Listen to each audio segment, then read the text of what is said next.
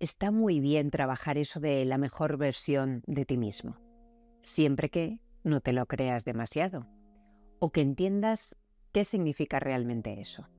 Porque la mejor versión de ti mismo eres tú ahora. No hay más posibilidad.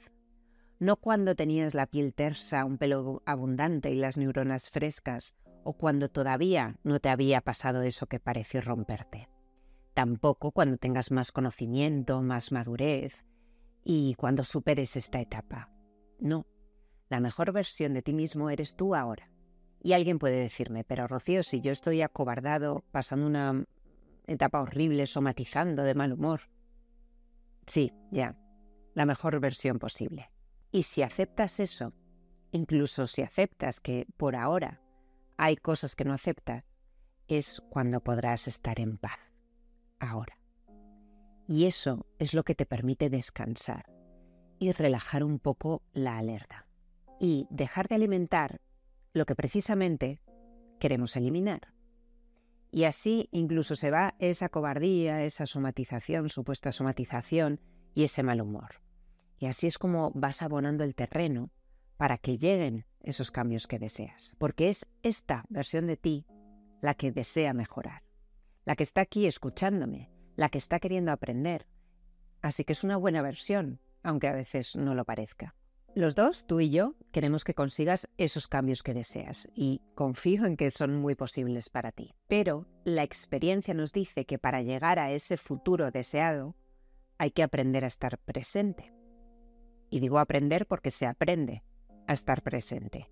No te exijas ahora, ah, tengo que estar presente, voy a, voy a estar presente, lo estoy haciendo bien estar presente, porque si no nos volvemos a liar. Como humanos aprendimos a rechazar, a despreciar, a forzar lo que nos pasa ahora para tratar de cambiarlo o de mejorarlo. ¿Y qué generamos así? Más tensión. ¿Y de qué se alimenta el miedo? De tensión. En este proceso también te puedes ir dando cuenta de que esto de cambiar no va tanto de hacer más. A veces no hay que hacer nada incluso. Y a eso, a no hacer nada o hacer menos, también se aprende. Porque el no hacer, esa forma de enfocar el cambio, eh, surge tras una serie de experimentos y comprensiones. Porque lo que resulta es que tenemos grabado a fuego en nuestro inconsciente, en nuestras vísceras, que hay mucho que hacer, hay mucho que conseguir, hay mucho que alcanzar, mucho esfuerzo.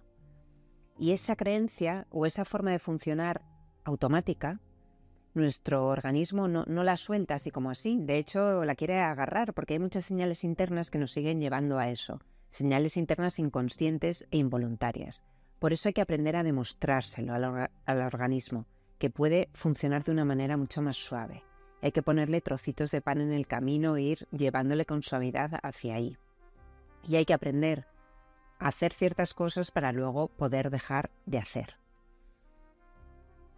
Así que justo lo que queremos estar cambiando es tensión, miedo, forzar, estar alerta.